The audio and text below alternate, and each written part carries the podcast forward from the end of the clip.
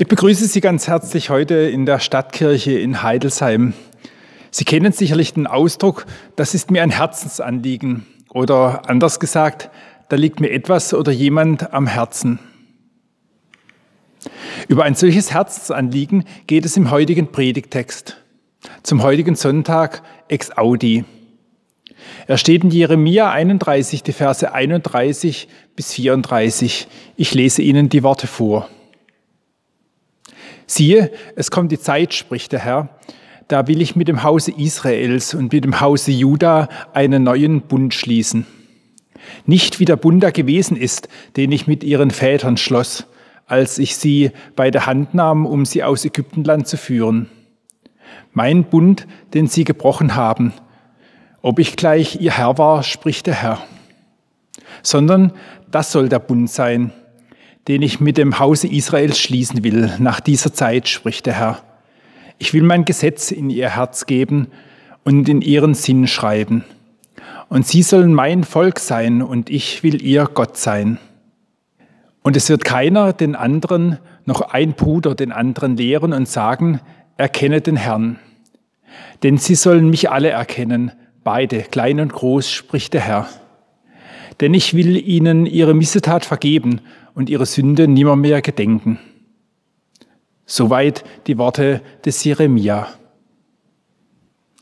Das, was einem am Herzen liegt, das ist einem besonders wichtig.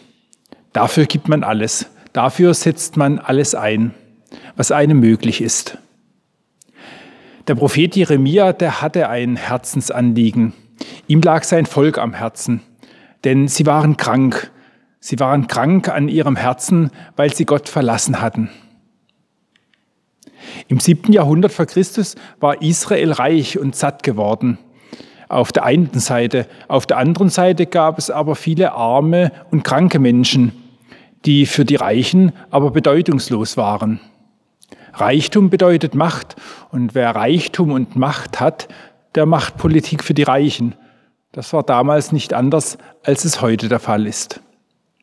Noch schlimmer war aber, sie haben darüber Gott vergessen. Je reicher und satter sie wurden, umso weniger brauchten sie nach Gott zu fragen und umso weniger kümmerten sie sich um seine Gebote. Dabei lauteten damals wie heute die beiden wichtigsten Gebote, du sollst den Herrn deinen Gott lieben von ganzem Herzen, von ganzer Seele und mit deiner ganzen Kraft.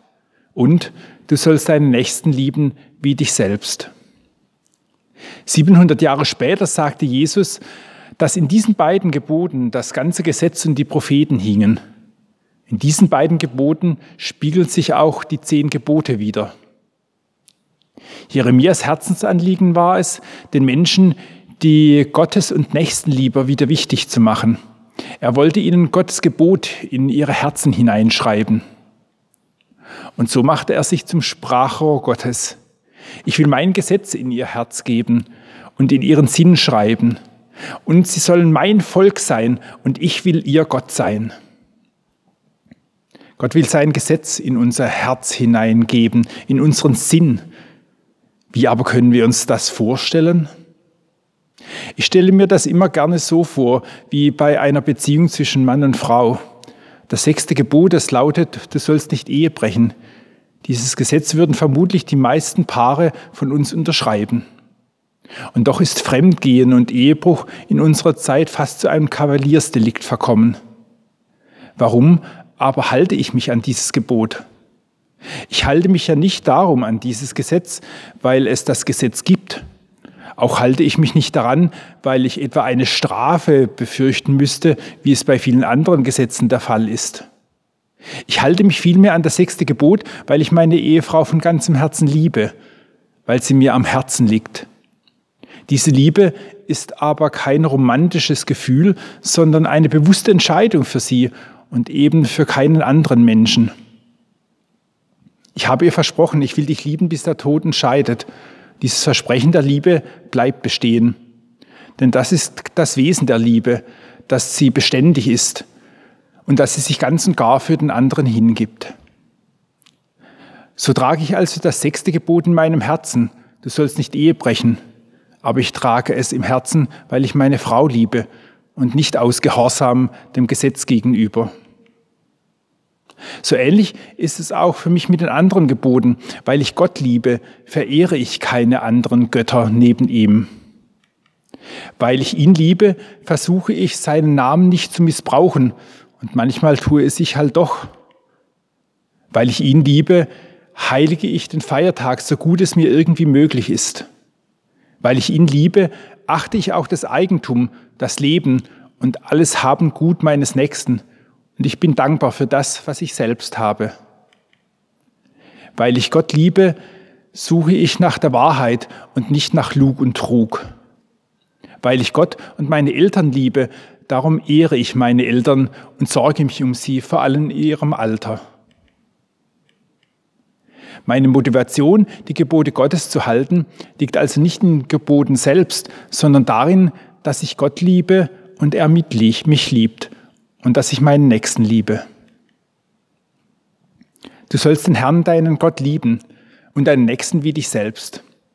Jesus hat recht, in diesen beiden Geboten hängt das ganze Gesetz und die Propheten.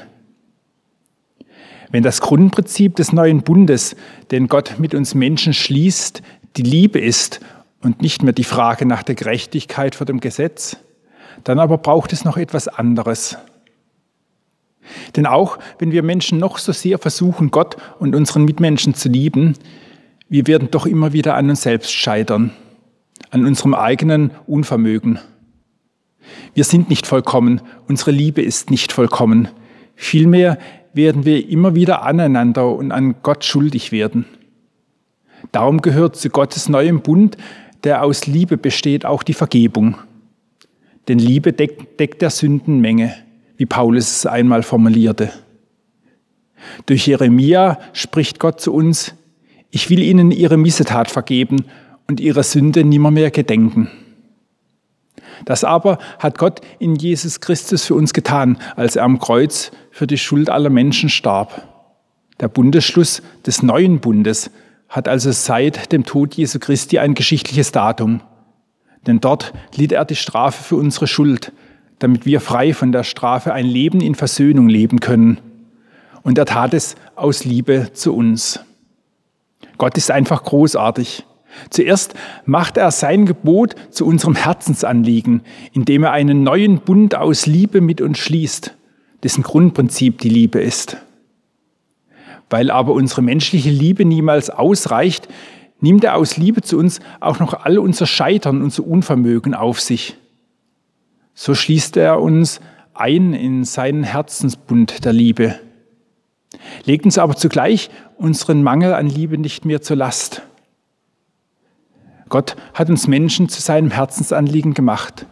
So sehr liegen wir Gott am Herzen. Ich wünsche Ihnen einen gesegneten Sonntag und versuchen Sie es einfach mal mit diesem Grundprinzip der Liebe. Ihr Pfarrer Jörg Muhm.